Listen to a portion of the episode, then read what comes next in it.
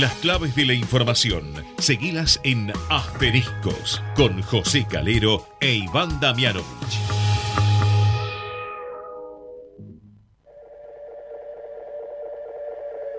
Esto que estás oyendo ya no soy yo.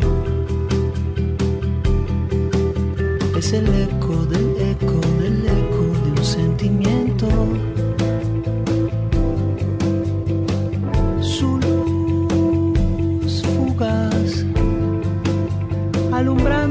Otro tiempo.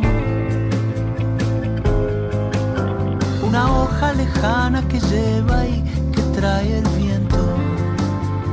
¿Quién trabajó conmigo? Milay, Milay, por ejemplo. Ahora tengo 3.700 nietos que trabajando en la empresa. Uno se les fallado, ¿qué quiere que haga? Que tiene razón, que tiene razón. No, me parece un chiste divertido. Ahí estaba, ¿eh? Bueno, eh, ¿qué tal? Buenas noches. Arrancamos asteriscos en Ecomedios 1220. Bueno, con estas declaraciones de hoy de eh, un empresario muy, muy importante, un hombre que ya está en sus 80 años, pero que tiene la vitalidad de alguien mucho más joven, va a todos los eventos, conduce uno de los emporios económicos más grandes de la Argentina, como la Corporación América, eh, hablamos de Eduardo Eurnequian, eh, ha, librado eh, mil batallas, y hoy estuvo ahí en el encuentro donde Javier Milei le habló a casi 300 empresarios, en el marco de eh, un encuentro organizado por una de las cámaras más importantes de la Argentina, que es el, el CICIP.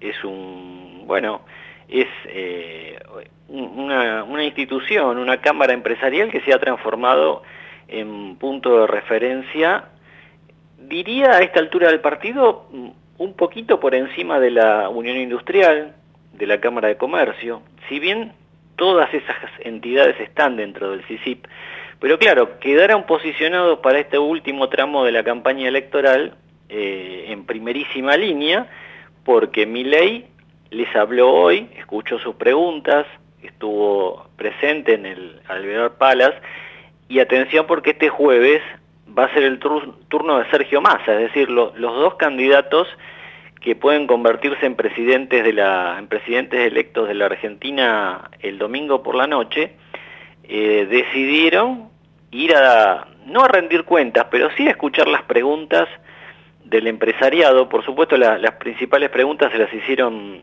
cara a cara porque Milei ocupó la mesa central ahí estuvieron los principales los principales empresarios de, de la Argentina, además del propio Burnequian, bueno, se lo vio a, a, eh, de Pan American Energy, eh, a Greenman de la Cámara de Comercio, bueno, lo más granado del empresariado estuvo, estuvo ahí, querían escuchar a Milei, pero sobre todo querían ver, eh, me parece, el, semblante, cómo se, si está tranquilo, hay mucha preocupación entre los empresarios eh, por el, las formas en que a veces se saca, ¿no? Eh, Javier Milei empieza a los gritos, a insultar, eh, y bueno, eso al empresariado mmm, no le cae bien, alguno que otro dijo alguna vez, ya tuvimos un dictador, no queremos otro, y bueno, arrancábamos con lo que dijo Urnequian, que realmente a esta altura del partido puede decir lo que se le ocurra. Eh, dijo, tuve, tengo en mis empresas a, a 3.700 ñatos, dijo, 3.700 empleados. Bueno, que uno me haya salido fallado en, alusión a mi ley, pero con un tono más irónico que, que otra cosa. Por supuesto, los medios tratan de, de preguntarle porque mi ley fue empleado de, de Urnequian eh, 10 años. ¿sí? En, en, lo, en, todo lo que es Corporación América, Aeropuertos Argentinos 2000. Bueno, imaginemos que Bornequian tiene la concesión de todos los aeropuertos importantes eh, de la Argentina. Y después la respuesta de Milei era tan bueno el clima que por primera vez se lo vio se lo vio a Milei respondiendo graciosamente y contento a medios de comunicación que trataban de sacarlo, ¿no? También, como hizo Sergio Massa en, el debate, también los medios eh, tratamos de, sacarlo a ver si a ver si logramos este de alguna manera que salga con alguna declaración extemporánea con algo, subido de tono pero no a pura carcajada mi ley que se mostró muy cerca como siempre de su hermana de Karina Milei y hoy bueno que tuve la, oportunidad de estar ahí en el en, este en este encuentro mm, eh, pude ver eh, de primera mano cómo el rol que cumple Karina Milei, ¿no? Eh, cerca de, su hermano. Lo primero que hizo cuando se sentó previo al almuerzo, visualizó que estaba Ornequian, seguramente ya sabía eh, de las declaraciones que había hecho porque tenían rebote en, todos los, en todas las radios sobre todo, y fue a hablar con él también con mucha tranquilidad, con mucha sonrisa, estaba Bulgeroni también ahí en la, en la conversación, y bueno, eh, indudablemente Karina Milei eh, desempeña un rol central en esta, en esta campaña, una campaña que atención porque, eh, bueno, este jueves va a ser el cierre, pero el, para el domingo todo está indicando que la cosa viene muy pareja, había muy buen humor hoy en, Javier Milei, algunos empresarios hasta dijeron que, que Milei estaba adelante.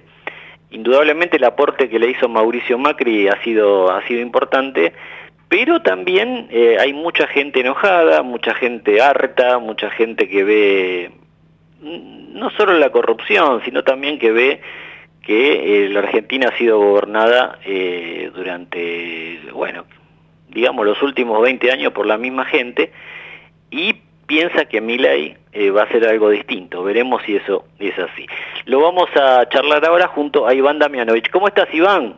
Hola, José. Buenas noches. ¿Cómo estás? Bueno, vos también estuviste ahí. ¿Qué, qué este, no sé, qué percepción tuviste de, de, este encuentro?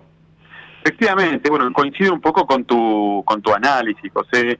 La realidad es que lo que se vio, te diría, por lo pronto es la necesidad de un sector tradicional, importante, clave de la Argentina, como es este, el empresariado más, más encumbrado, bueno, la necesidad de entender qué va a pasar, cómo va a seguir la Argentina, el país, dentro de eh, nada menos que 72 horas, eh, cinco días, cuatro días, es decir, la Argentina va a estar inmersa en una realidad absolutamente distinta dentro de muy poco tiempo y lo que se ve, lo que se pudo advertir en el almuerzo del CICIP hoy es necesitamos señales, ¿eh? necesitamos que alguien nos diga qué va a pasar. Por supuesto, hoy fue el turno de Milei, mañana será el turno de Massa. Mañana de Massa vamos a estar ahí de nuevo. ¿eh? ahí bueno, nos vamos a volver a ver, José, porque... Sí, claro. Ahora, Iván, ah, yo hice un repaso como pude de, las caras de los... Eh, Mm. referente que estaba. Estaba también este Elstein del grupo IRSA, todos los shoppings de la Argentina, bueno, siempre siempre participando de esto. Apareció Ratazzi también, que si bien ahora no está más a cargo de, Fiat, sí es un referente para el empresariado. Por supuesto, Daniel Funa de Rioja, de, la Unión Industrial Argentina. Eh, bueno, a Greenman de la, Cámara de Comercio ya lo, mencioné. Y me, quedó la duda cuando llegó la hora de las preguntas, porque ley hizo una exposición que habrá durado 10 minutos, eh, repitió más o menos los conceptos que ya le conocemos, pero a la hora de las preguntas me parecieron un poco, no sé si llamarlas lavadas, pero eh, esperaba como, como preguntas un poco más fuertes, ¿no? Bueno, eh, viste José que hay una hay un formato tradicional en el CICIT que a veces no, no, no persigue la misma lógica que la que perseguimos los periodistas, donde claro. bueno estamos acostumbrados a, a ir directamente al hueso. Yo creo que fueron preguntas, eh, si querés, amplias, eh, buscando de alguna manera que, que el agasajado, que el invitado sí, se pueda pudiera, eh, claro, y bueno, este porque, en definitiva, eh, más allá de la formulación, eh, se le cuestionó sobre, bueno, el alineamiento político de la Argentina, el plan de estabilización, la necesidad de infraestructura que requiere el país para la Argentina que viene, la apertura comercial, en fin, temas que son centrales, ¿no?, para, para, para este sector y, sobre todo temas económicos, que es el fuerte de, Javier Milei, ¿no? Eh, bueno, me, olvidé de mencionar que también estaba, eh, bueno, el propio Marcos Pereda, que es el presidente del CICIP, que fue el que le dio un poco el, discurso de, bienvenida, marcó algunos ejes clave, ¿no? También. yo creo que ahí el discurso de Pereda es interesante seguirlo, porque evidentemente eh, está marcando, bueno, al menos un, señalamiento hacia el futuro, ¿no? Es, no es un discurso que se haya quedado en en reclamos o en lamentos, si querés, en este caso, eh, más bien eh, habló de la importancia de apegarse a la Constitución, a la división de poderes, a la República, a las y reglas. Un poco a superar la grieta también, no lo dijo así. Eh, habló de la unidad de los argentinos. claro, no lo dijo con esa palabra, pero. y bueno, que, pero que en definitiva, José, hay una realidad que esto está, está muy claro en la mayor parte de la sociedad eh, y bueno, el empresariado es parte de esa sociedad. Hay un, negocio que, que, le corresponde a la política nada más, que, es el negocio de la grieta. Y la gente en general no, no, no quiere más este nivel de confrontación. Bueno, en un momentito intercambié dos líneas con Funes de Rioja, diciéndole, bueno, eh, a qué candidato, qué candidato veía mejor eh, posicionado, este, y él me contestó, lo que nos interesa ver es que estén mejor posicionadas las empresas, ¿no? Me parece que... Bueno, Funes de Rioja que, que, también, digamos, ha intentado llevar a Javier Milei, digámoslo, ¿no? A la Unión Industrial y no lo ha logrado. como Tampoco... Bueno, pero Milei dijo que era, fue por un problema de agenda. ahora la seguimos porque ya mm. lo tenemos en línea al economista eh, Ricardo Delgado. Eh, Ricardo, José Calero e Iván Damianovich te saludan. ¿Cómo estás?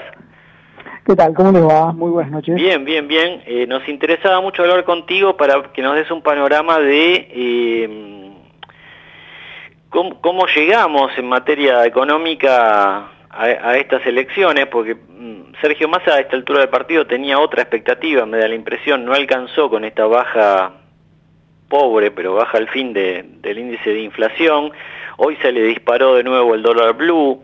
Eh, ¿qué, qué, qué panorama nos puedes dar, Ricardo? Bueno, creo que no voy a ser para nada original eh, diciendo que se llega con, con, con los últimos, yo diría, este, centímetros de nafta en el, en el tanque, ¿no? Creo que la, la economía argentina agotó toda su posibilidad de financiamiento, agotó la capacidad de, de, seguir manteniendo el impulso que mantuvo, te diría, hasta dos o tres meses atrás en los niveles de consumo, por ejemplo.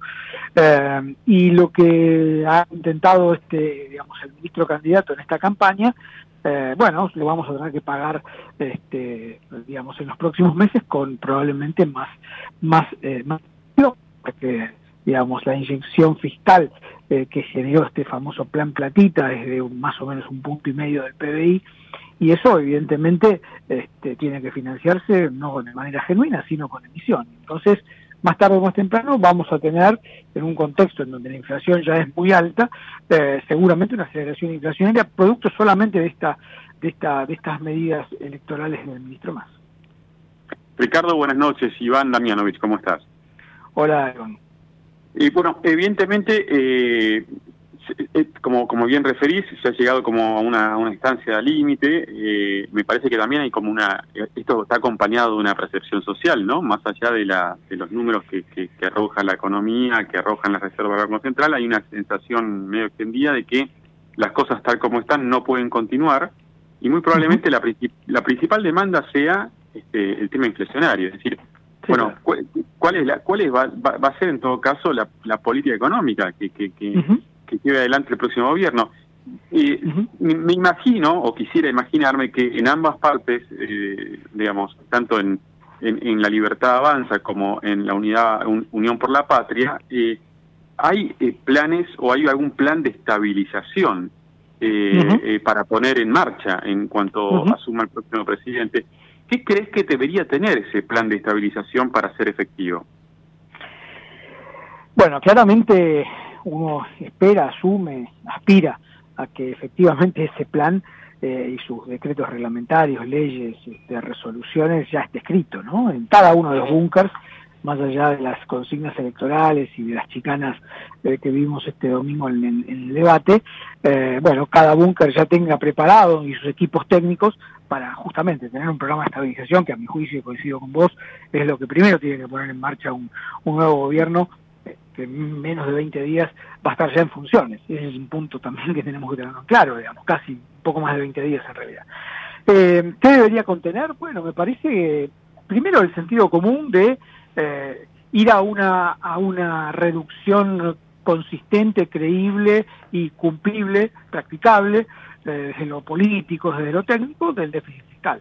Eh, el, principal problema que hoy tiene la economía argentina es que los argentinos no tenemos pesos y si tenemos déficit el Estado tiene que emitir y si emitimos la inflación se va a perpetuar eh, por los canales más habituales, que es muchos pesos corriendo detrás de pocos bienes, o eh, por los canales menos, este, menos o más heterodoxos, que es básicamente por presiones cambiarias que hacen que la, la, sociedad tienda a dolarizarse de alguna manera y le saque dólares al Banco Central y eso obviamente lleve con un banco central que no tiene dólares, una economía que no tiene dólares, eh, lleve las cotizaciones este, a, los niveles que, tenemos hoy o todavía más y que obviamente presione también sobre los precios. Entonces digo, me parece que eh, creo que la gran discusión del plan de estabilización, más allá de que no es lo único que hay que hacer, pasa por lo fiscal. Yo creo que el ordenamiento presupuestario, lograr el equilibrio rápido y tratar de tener superávit lo antes posible, justamente para que ese superávit permita empezar a absorber los pesos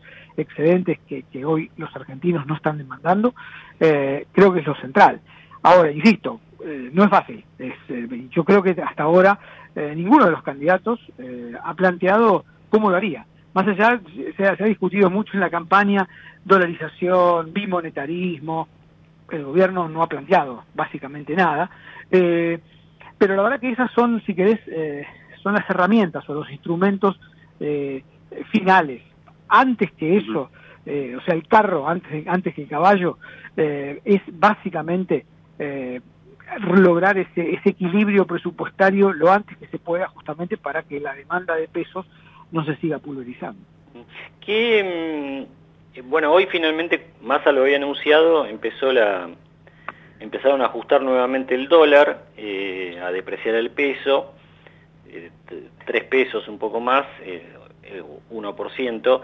¿qué, ¿Qué te parece que buscan con esto? Que, pues, bueno, el domingo son las elecciones, ya después puede, pase lo que pase, gane Massa o gane Milei, ya lo que haga el gobierno no, no va a influir sobre el resultado electoral. Da la impresión, hay muchas versiones, eh, una de las cosas que se señala es que podría arrancar un desdoblamiento cambiario, un dólar para, para las transacciones financieras y otro para el, comercio exterior.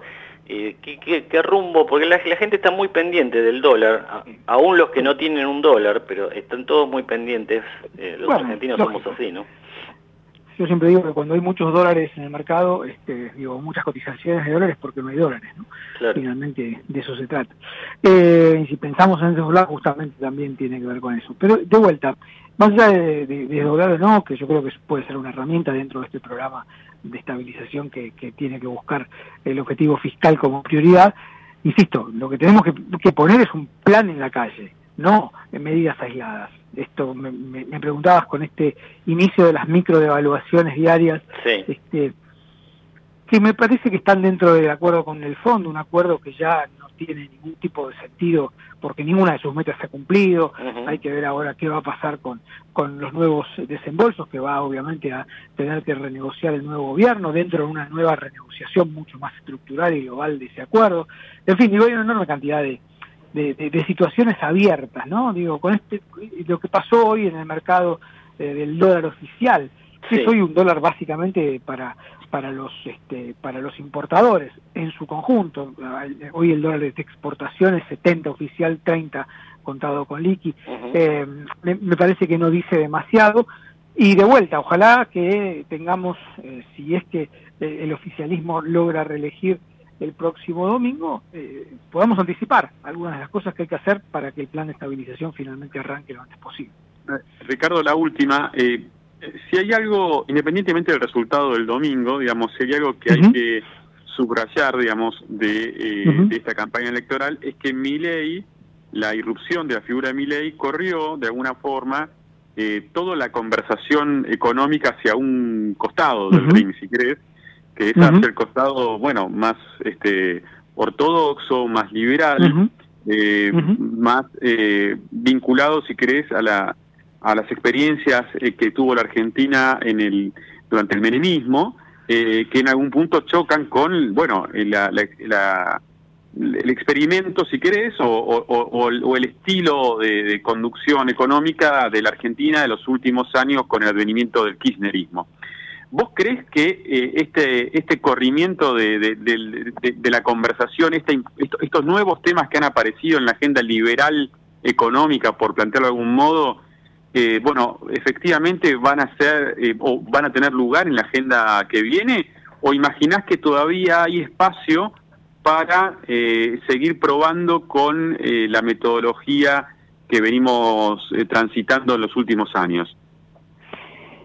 Sí, yo coincido que, cambió la, conversación pública, que la disrupción de mi ley, digamos, eh, ha generado ese cambio hacia hacia una, una, búsqueda, si querés llamarle de ideas más liberales, yo la llamo más de, de un sentido común o de una, de una practicidad que muchas veces los políticos no terminan de entender, que es, tiene que ver con esto, ¿no? No podemos financiar un gasto que está por encima de nuestros recursos justamente porque no podemos emitir, no podemos tomar deuda, no tenemos reservas, Digo, la política en todos estos años, eh, largos años, incluido el, periodo de Macri, eh, utilizó diferentes recursos para justamente evitar la discusión de fondo. Hoy ya no hay eso, esos recursos ya no existen. Primero Cristina vendió, vendió reservas, 35 mil millones en su segundo gobierno, después Macri tomó deuda, primero privada, después el fondo, digamos, este fue compensando esa, esa deuda, esa, deuda privada, eh, y sostuvo hasta, hasta que, hasta lo que pudo una, una, una realidad, digamos, de, una,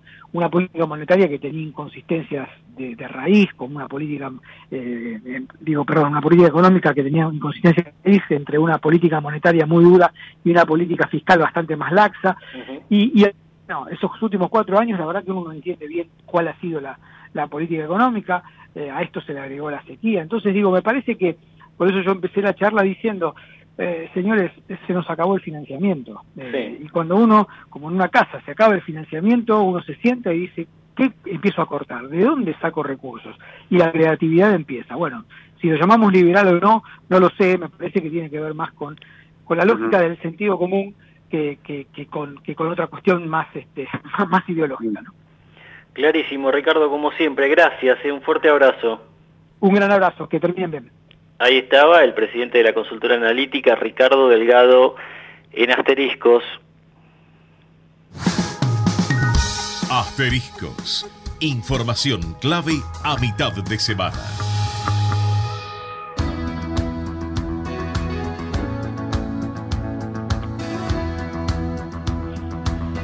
Bueno, Iván, eh, cerremos el capítulo empresarios, que fue bastante importante hoy, ¿no? Eh, Sí. Y lo que, lo que entendí es que las mismas preguntas que le hicieron hoy a Milei se van a repetir mañana con Massa, ¿o entendí mal? Efectivamente, José. No, para, no, para ser equitativo, digamos. El, criterio es, este, palabras más, palabras menos, pero trasladar las mismas inquietudes a un candidato y al otro, lo cual me parece lógico.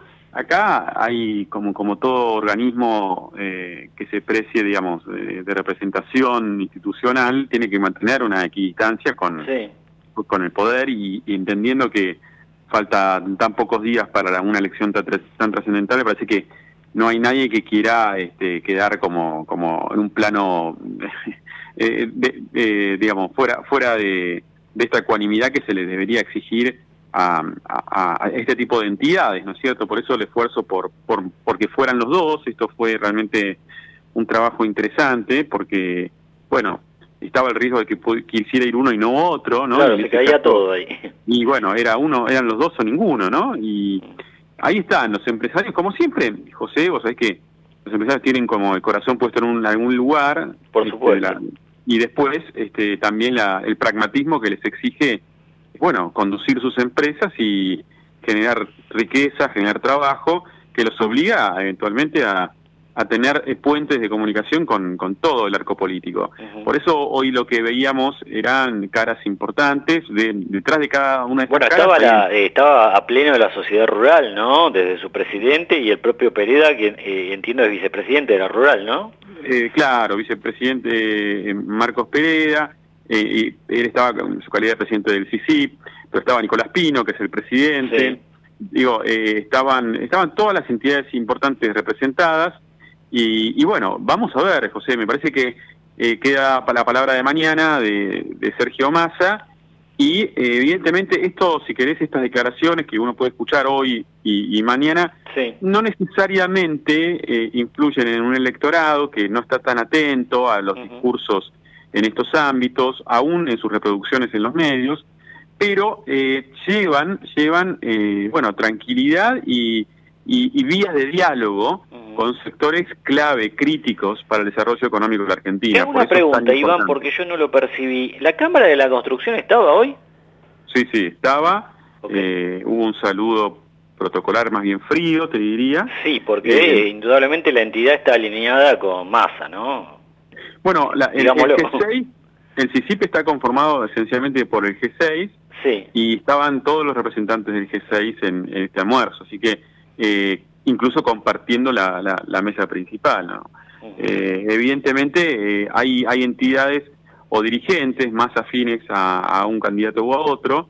Está claro que eh, ha sido también especialmente crítico con eh, los referentes de, la Cámara de la Construcción, con empresarios a quienes calificó de prebendarios, en fin, los empresarios que, que, hacen negocios con el Estado. Bueno, en esa diatriba que, que también eh, lo tenemos acostumbrado a Javier Milei, muchas veces eh, se hiere susceptibilidades.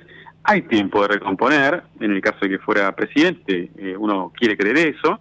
Y bueno, veamos, como bien decís, José, la moneda, lo decíamos la vez pasada, está, en el aire.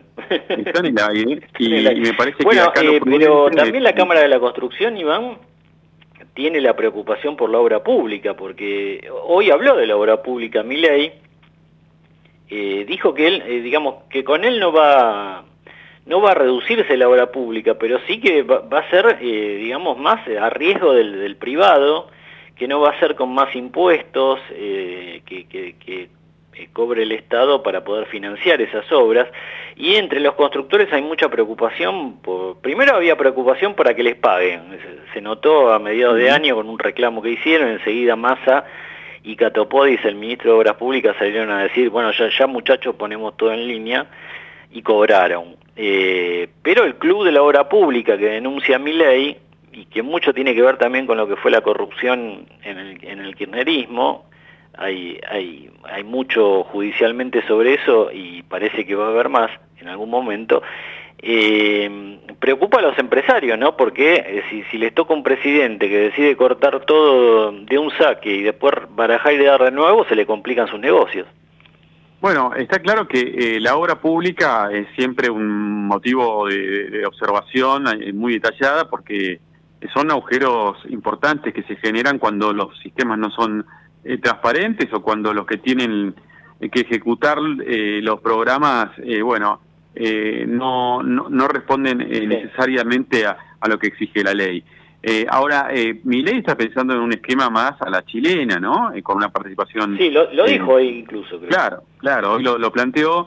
Entonces, este, donde el sector privado es, central, yo creo que, como me parece que también lo dijo en otras, en otras respuestas, él, no me imagino, por lo menos por lo que uno puede deducir de lo que dice, que nada de esto se vaya a implementar de la noche a la mañana, ¿no? Acá hablamos de procesos. Evidentemente, eh, este cambio en la obra pública que él pretende va a transitar un periodo de adaptación y hay que ver también si los empresarios argentinos eh, confían. Recordemos también el, cuando Macri eh, impulsó las famosas PPP en su momento, bueno, tampoco resultó un esquema demasiado exitoso, ¿no? No lograron concretarse efectivamente grandes proyectos. Entonces, bueno, eh, me parece que la Argentina hay muchas variables que arreglar, evidentemente esta es una de ellas, pero hay unas urgencias que son las que en definitiva le darían a un presidente o a otro, bueno, el capital político y el respaldo social. Y tiene que ver, José, con eh, domar la inflación. Me parece que si, si eso no logran eh, controlarlo y eh, manejar las expectativas inflacionarias a la baja, en un corto plazo eh, todas las otras discusiones sobre política pública, gestión, eh, en fin, eh, y, política económica eh, bueno, eh, pierden un poco de sentido. Hay una demanda social muy evidente, hay una paciencia un poco colmada de la sociedad. Muy colmada, muy colmada. Y la, y, la prueba de fuego, José, es eh, los, los índices de inflación, el bolsillo y en definitiva el acceso a, los... Bueno, nos reencontramos la semana próxima con nuevo presidente. Con presidente electo. Presidente electo, por para, pero acá se sabe que si ya Alberto Fernández empezó a perder poder desde el año pasado, me imagino que una vez que está el presidente electo, eh, todos van a peregrinar a, ese hombre, ¿no? El lunes próximo, que es lunes feriado, va a ser un día de... No, va a ser precisamente un feriado normal para la Argentina. No, me parece que va a haber mucha actividad. Y, el miércoles estaremos aquí para estaremos, sí, cómo no. Y nos vemos mañana. Con mucho gusto, José. Te mando un abrazo. El análisis a fondo sobre el escenario político de la mano de Iván Damianovich en Asteriscos. Información clave a mitad de semana. Desde Buenos Aires, transmite LRI 224, AM 1220, Ecomedios. ¿Sabías que para producir una tonelada de papel se talan 15 árboles? AISA te invita a sumarte a EcoAISA, un programa que busca conseguir un impacto positivo en el medio ambiente reduciendo el consumo de papel y que además recompensa tus interacciones digitales con descuentos y beneficios. Participar es muy fácil. Adherite al servicio de factura digital a través de la oficina virtual desde la página web o la app de AISA y comenzá a disfrutar de múltiples beneficios en supermercados, farmacias, entretenimientos, indumentaria y muchas cosas más. Si además te adherís a débito automático y te descargas la app, accedes a más beneficios especiales. Ingresa a www.aisa.com.ar barra eco-aisa y forma parte. Espacio cedido por la Dirección Nacional Electoral. La mayoría de los argentinos queremos un cambio. Esta elección se trata sobre si frenamos este modelo o si van a seguir los mismos en el poder, arruinándonos la vida. Es simple, votamos ser o no ser una Argentina distinta. El cambio está en tus manos. La libertad avanza. Mi ley presidente, Villarruel Vice, lista 135. Espacio cedido por la Dirección Nacional Electoral. Viene la Argentina del que se vuelvan todos, que no quede ni uno solo de nuestros hijos afuera. Viene la Argentina que estábamos esperando. Unión por la Patria, Sergio Massa, Agustín Rossi, candidatos a presidente y vicepresidente, lista 134. Informate en ecomedios.com. Seguinos en Twitter, arroba ecomedios 1220. Acompañan a José Calero en asteriscos Conoce todos los beneficios que el Ciudad tiene para adolescentes, pensados para que tus hijos puedan abrir una caja de ahorro gratis 100% online y llena de beneficios, porque el comienzo de su independencia financiera también significa más libertad para vos. Entra al Ciudad. Vení al banco que te banca. Comisión de apertura, mantenimiento de cuenta y emisión de tarjeta de débito 100% bonificada. El producto ofrecido corresponde a cartera de consumo. Para más información ingresa en bancociudad.com.ar. Somos los que fabricamos la tele que tenés colgada en tu casa. Somos los que producimos el aire que acondiciona el clima de tu hogar. Somos los que hacemos el celu que te conecta con el mundo. Somos Afarte. Somos industria. Pagá los sueldos de tu empresa con Credicop. Lo podés hacer por Credicop móvil desde tu celular o por banca internet empresa en tu computadora. Elegí comodidad, elegí seguridad, elegí beneficios. Banco Credicop Cooperativo. La banca solidaria. Cartera comercial. Más información en www.bancocredicop.com. Grupo Petersen. Desde 1920, construyendo el país. Capacitate de forma fácil y gratuita. Accede al Instituto Legislativo de Capacitación Permanente en legislatura.gov.ar. Legislatura porteña. Nos une la ciudad.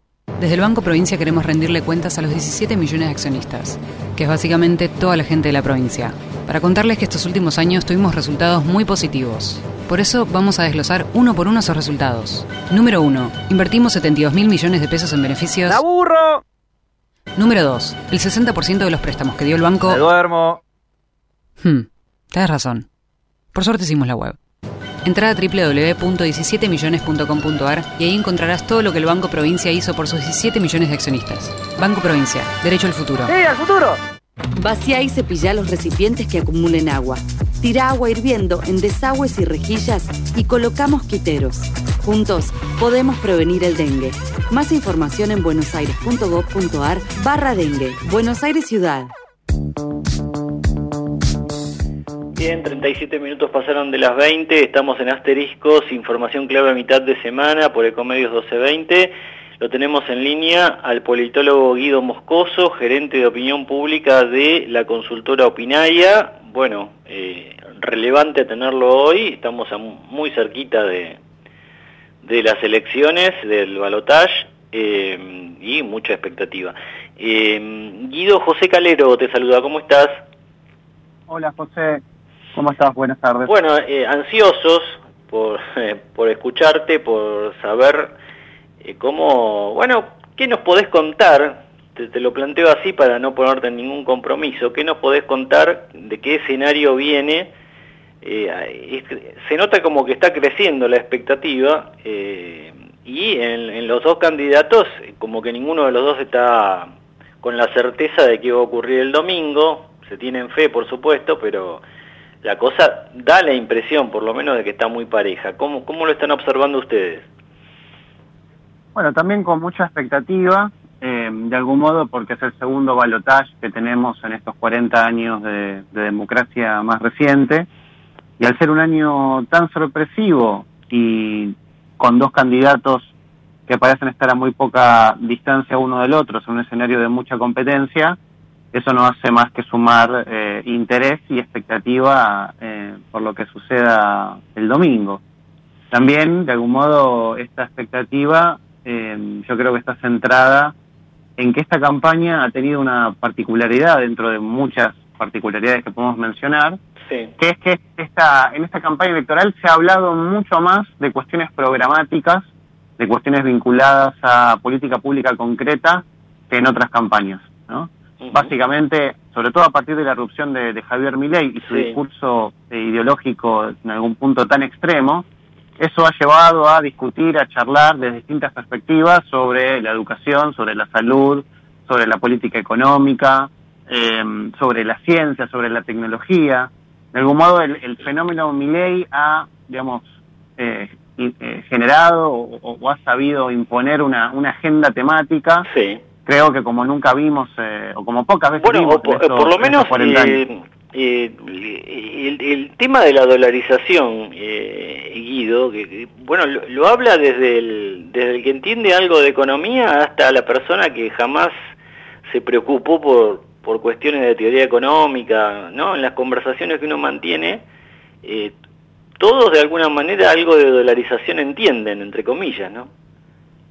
Sí, yo creo que ese es uno de los, de los factores en algún punto destacables de la campaña, porque si no, a veces las campañas electorales parecen que están centradas en si el candidato solamente me cae bien, me cae mal, si se viste bien, se viste mal, habla bien, habla mal. Y acá no solo se están hablando de cuestiones personales de los candidatos, sino de política pública concreta. independientemente del nivel de conocimiento que tenga cada persona, lo que nosotros podemos registrar en la cotidianidad es que se está hablando de política y se está hablando de cuestiones programáticas que son de algún modo lo, que nos impulsa ¿no? en un punto a votar, quizás de una concepción de la política un poco más eh, un poco más tradicional. Pero me parece que ese es uno de los de los legados interesantes que, que, tiene esta esta elección a partir de la figura de Javier Milei. Y creo que el otro dato eh, que podríamos destacar como, como positivo de la irrupción de, de la libertad avanza es que de algún modo logró canalizar electoralmente eh, una gran cantidad de votantes muy descontentos, que quizás bajo otra oferta electoral, sin este candidato outsider, sin la figura de Javier Milei, hubiesen votado en blanco, ¿no? En un escenario parecido a lo que fueron las elecciones legislativas de 2001, donde en realidad esa elección lo que terminó imponiéndose por sobre el resto de los candidatos fue el voto nulo y el voto negativo. Entonces, ese gran descontento, que estaba en 2001 y también está hoy presente, en algún punto fue canalizado por la figura de, Javier Milei. Ahora, ¿te, parece que, porque hay, hubo una gran preocupación, un interés, una estrategia de, de, bueno, de Sergio Massa, de todo su equipo, de, por un lado, tratar de sacarlo a, mi, a Milei, ¿no?, que se vuelva loco, eh, y, y empiece a decir cualquier cosa como, como lo ha hecho en distintas oportunidades, pero también, eh, bueno, de presentarlo como alguien eh, inestable, este, que, que, no puede, que no puede gobernar un país. Te da la impresión de que en la gente que ya lo votó a mi ley, muchos, por ejemplo, jóvenes, ¿Puede llegar a haber un cambio de a, partir de la estrategia que ha hecho el oficialismo o ya esa gente es núcleo duro de, de mi ley? No, yo creo que la, estrategia del debate estuvo focalizada no en el, en el votante de las PASO o en el votante de las generales de mi ley, que está en torno al 30%, sí. sino al votante indeciso de cara a este domingo, al votante que piensa votar en blanco, que según no las distintas encuestas, el voto en blanco puede llegar a ser digamos, eh, decisivo, ¿no? En 2015, por ejemplo, el voto en blanco fue del 1.2% del, del electorado, de la gente que votó y para este domingo se puede estipular un 4, un 5, hasta un 7% de voto en blanco. Ah, muy alto. Entonces, entonces hay que ver efectivamente si esa gente va a mantener esta idea de votar en blanco o si último momento se decanta por cualquiera de los dos candidatos. Y también esa estrategia estuvo de algún modo centrada en el votante más racional de Patricia Burlich y en el votante más racional de Schiaretti. ¿A qué llamo votante racional? A una persona que no se define como antiperonista, o antikirchnerista, sino que eventualmente puede cambiar el voto en función de la evaluación que hace de la coyuntura del país. Entonces me parece que la estrategia de masa, y en realidad la estrategia de cualquier candidato en un, en un debate, no es hablarle a todo el mundo, sino hablarle a un segmento, a un segmento de potenciales votantes que son los que pueden torcer de algún modo el rumbo de una elección. Bien, bueno, mucha expectativa, mucha paridad, nos lo confirma Guido Moscoso, gerente de opinión pública de Opinaya. Gracias Guido y bueno, la seguimos después de las elecciones. De nada, José, buenas noches, que esté muy bien. Ya seguimos. Y ahora, el mundo que viene en Asteriscos, con toda la información sobre las tecnologías de vanguardia con Rodrigo Barber. Bueno, venimos hablando de eh, lo que está ocurriendo con Google, está apuntada eh, por eh, muchas, muchas instituciones parlamentarias de Estados Unidos, también hay preocupación en Europa, bueno, su disputa histórica con los medios de comunicación por los contenidos, y bueno, vamos como hilando cada vez más fino junto a Rodrigo Barber sobre qué está pasando, cómo se están moviendo eh, Google qué, qué negocios o qué construcción de alianzas está realizando y hay novedades sobre esto, ¿no, Rodri? ¿Qué tal? Buenas noches, José. Sí, efectivamente tenemos novedades importantes porque, eh, como ya adelantamos hace un par de semanas eh, en este programa, bueno, Google está pasando por un juicio antimonopolio que es histórico, que tiene potencial para cambiar para bien eh, lo que es Internet al día de hoy y ser un juicio tan importante como aquel que, tuvo Microsoft a fines de los 90, que cambió también eh, un poco la historia de, los dispositivos eh, electrónicos. y bueno, lo que está sucediendo es que el día lunes, obligado ya, porque Google tuvo que dar una respuesta, estuvo James Colotourus, que es el vicepresidente de alianzas estratégicas de Google, y que bueno, que terminó reconociendo, declarando que Google le está pagando a Samsung 8 mil millones de dólares para que todos los dispositivos de, esta marca incluyan no solamente el sistema operativo Android, sino sobre todo lo que es la tienda de aplicaciones Google Play. Que, esa, que esa tienda desde la cual uno descarga las aplicaciones gratuitas, como WhatsApp o como cualquier otra aplicación que utilicemos nosotros en nuestro celular, pero donde también se hacen las compras de las aplicaciones de pago y eh, este punto es clave porque es para realmente entender por qué está sucediendo todo esto, eh, que tiene que ver mucho con el tema de el dinero de las compras dentro de la aplicación. Vamos a retroceder un poquito en el tiempo y eh, por, por, ahí el, el fin de Google viene a partir de este hecho. Y es que en el año 2020 eh, hay una empresa que se hizo muy conocida, y que era muy conocida, muy importante, pero se hizo súper popular a partir de un juego que se llama Fortnite, que todos los chicos eh, juegan, es, es un éxito importantísimo a nivel mundial. Y como charlamos también, ya creo que hace un año lo conversábamos cuando hablamos sobre, vos me preguntabas, ¿cómo puede ser que las empresas saquen estos productos gratuitos y ganen tanto dinero o que Microsoft pueda pagar 60 mil, 70 mil millones, miles de millones por, por un videojuego. Bueno, esta empresa que pertenece a Epic Games, que es una de las desarrolladoras de videojuegos y de eh, plataformas para desarrollar videojuegos más, más grandes del mundo, eh, sacó este videojuego hace ya 10 años, hace varios años que los ofrece también dentro de plataformas de celulares y tuvo una agarrada importante con Google porque Google no les permitía que ellos vendieran sus eh, in-app purchases, o sea, sus eh, compras dentro de la aplicación de forma directa. ¿Qué es lo que pasa? Las ganancias de estos juegos vienen a partir de lo que conversamos la otra vez. Una persona utiliza un juego y quiere comprar un cosmético, o sea, literalmente estamos hablando de un disfraz para su personaje, vestimenta para su personaje. Eh, en aplicaciones más serias, por ejemplo, tenemos aplicaciones que vienen en forma gratuita, pero para desbloquear opciones avanzadas que permiten, por ejemplo, si es una aplicación para escuchar música, que nos permitan eh, tener más opciones, etcétera, pagar esa especie de eh, pago dentro de la aplicación y desbloquearlo. Este es el gran disparador de todo este lío, a mi entender. Porque ¿qué es lo que sucede? Google lo que hizo fue prohibir que las aplicaciones pudieran hacer las ventas de forma directa, sino que tuvieran que pasar por su tienda, en las cuales esos se llevan una comisión del 15%. Claro. Google decide subir a un 30%, por... claro, un negocio redondísimo. Google decide subir a un 30% esa comisión y ahí es donde le saltan al cuello grandes empresas como Epic. Y no es casualidad que este juicio eh, se, se, se fortalece muchísimo la posición en contra de Google a partir de esta movida. Porque estamos hablando justamente de que empresas que valen miles de millones y que las están comprando por eso, porque la gente gasta un montón de dinero en estos micropagos, microtransacciones, que es una de las grandes, uno de los grandes problemas que tiene eh, el tema de los servicios online el día de hoy, que afecta tanto a adultos como a menores, porque muchas veces que son los chicos que están pidiéndole a los padres que les permitan utilizar la tarjeta para comprar una skin, un arma, una cosita para el videojuego. Los padres ni siquiera saben de qué están hablando, pero terminan cediendo porque son centavos. Y bueno, hay todo un negocio importante. Exactamente. Se hacen miles de millones. Claro. Bueno, y aparte, o sea, yo compro un Samsung y dentro ya me viene Google. Exactamente, y Estoy el también a reconocer Google. esto, exactamente, reconocer esto de forma tan explícita es un problema grave para Google, porque Google justamente lo que argumenta es que ellos no pueden ser un monopolio, porque tienen a competencia como Apple, por ejemplo. Pero a la vez, ellos tuvieron que reconocer hace un par de semanas, que es lo que conversamos la otra vez, que ellos tienen un acuerdo con Apple por los cuales le pagan a Apple para que Google sea el buscador predeterminado en iPhone.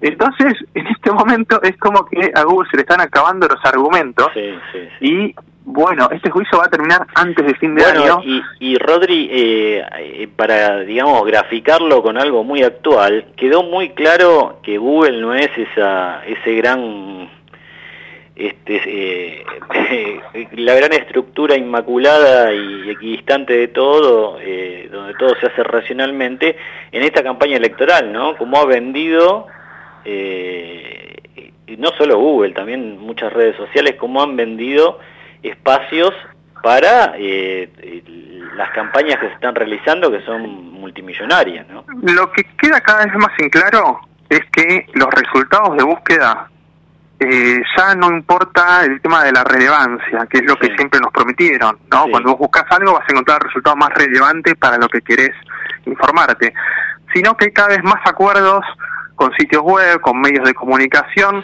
que ponen dinero, Pon- ponen publicidad y terminan teniendo un trato preferencial. y eso es algo que eh, creo que es el grandísimo pecado de Google, que lo viene haciendo hace muchos años, pero que bueno, creo que se está notando cada vez más Bueno, fue, y fue- muy está notorio en quedando el, muy debate, en el debate Massa-Milley cuando Massa insiste en eh, eh, lo que dice Milley, lo que dice Milley, eh, referenciando al, al- al portal de noticias que había que habían creado para que eh, todo se, se, se fuera, toda la gente se fuera a buscar ahí eh, y también los acuerdos que hay con, bueno, no sé, por ejemplo, YouTube y otros y otros este, otras grandes estructuras que son también multimillonarios. Indudablemente es un negocio que en algún momento alguien va a querer, y me parece que en Estados Unidos están en eso, bueno, decir, bueno, hasta qué punto vas a tener este monopolio, qué participación de mercado vas a tener, y bueno, y si no te voy a pedir que vendas una parte, ¿no?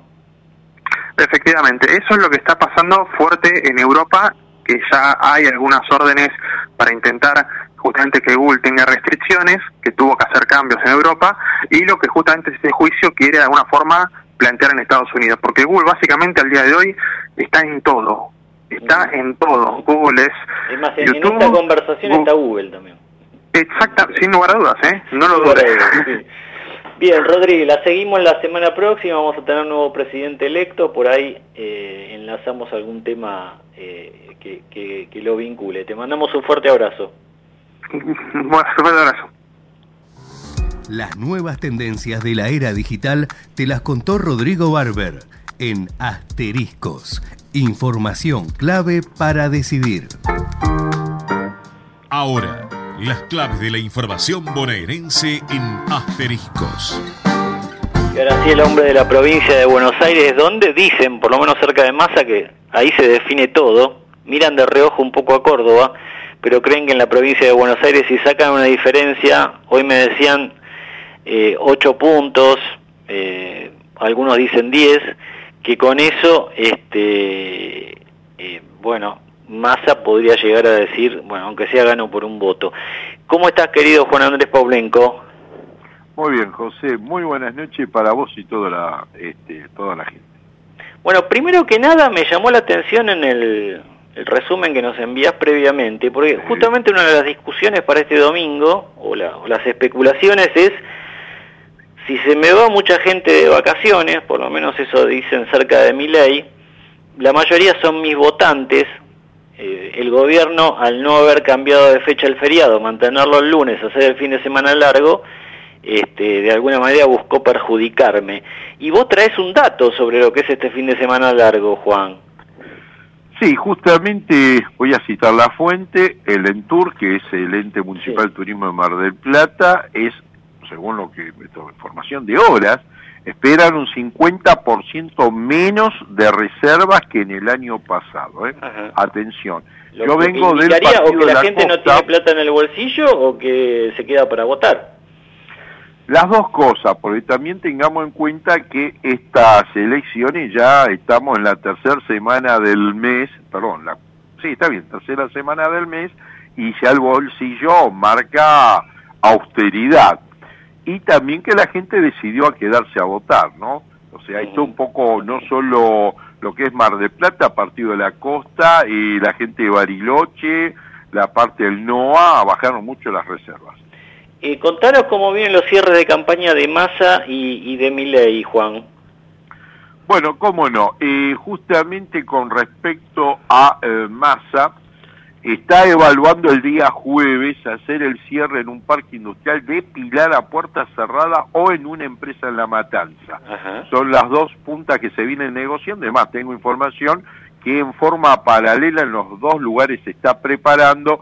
Yo calculo, yo calculo que en estas últimas horas se va a definir. Mientras tanto que mi ley, luego de ese paso positivo por Rosario, también por Santa Fe Ciudad, se juega la gran carta en Córdoba, una Córdoba José dividida, porque Yayora, ya arregló el actual gobernador, está con masa. Pero todavía Schiaretti por abajo dicen que negoció con Milei. Sí. atención que eh, tampoco quiere decir que los votantes de Yayora o de, o de Schiaretti van a, sí, claro, van a inclinarse como, como le indiquen este, su sus eh, dirigentes, su cabeza, no sé, en este caso, ¿no? Eh, así que bueno, habrá que ver. Eh, Milei hoy, eh, que estuvo ahí en el, en el CICIP, el congreso este de empresarios que se hizo, estaba muy contento, en un momento dijo, bueno, este, sabemos que nos van a recibir bien mañana en Córdoba, indudablemente Córdoba me da la impresión, y es la preocupación de masa también, este, puede darle una cantidad de votos importante al libertario, ¿no? Sí, pero acá me parece, si ley no tiene fiscales en Formosa, Santiago del Estero y en La Matanza, me parece que se le va a complicar. Mira, Roberto Blanco nos dice, eh, de último momento, Juan, una información, confirman que Martín Insaurralde, Jessica Sirio, dos funcionarios de Axel Kisilov, viajaron a República Dominicana en un lujoso jet, El juez Ernesto Creplac recibió informes de migraciones que ratifican este viaje junto al ex intendente del Partido de la Costa y un integrante del Tribunal de Cuentas. Desde que se casó con el ex intendente de Loma de Zamora, la modelo Jessica Sirio hizo más de 150 viajes al exterior. Eso, bueno, le, gustan, le gustan los viajes. Eh, esto, lo está dando ahora clarín.com en último momento. Eh, qué, qué desquicio que, que, se hizo con los con el dinero público y bueno, no, lamentablemente no tuvo impacto eso porque en Loma de Zamora arrasó el sí, de verdad eso, eh, Otermin ganó, sí, sí, sí, sí, Por ahí se lo hacen pagar un poco más adelante, no sé, vamos a ver. Eh, tampoco le afectó a Kisilov, que hizo la vista gorda con todo esto. Eh, lo único que hizo fue echarlo, obviamente, no le quedaba otra. Este, también Cristina se lo pidió.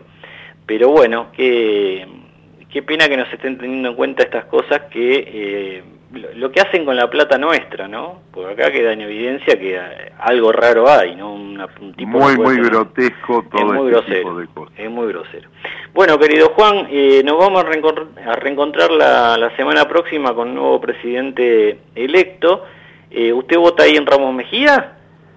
Sí, sí, sí, sí. Nosotros vamos a votar muy temprano el domingo y vamos a seguir las alternativas ahí este, en ruta 3, kilómetro 48 en la Quinta de los Mirasores. Bueno, muy bien. Eh, estaremos en contacto y nos reencontramos la semana próxima. Un fuerte abrazo. Así será, ¿eh? Saludos. Las claves de la provincia de Buenos Aires te llegan en asteriscos a través de Juan Andrés Paulenco. Bueno, bien, llegamos al cierre de este programa previo a las, elecciones, el balotaje, la segunda vuelta de este domingo. Massa Milei, Milei Massa, todos dicen que la cosa está pareja.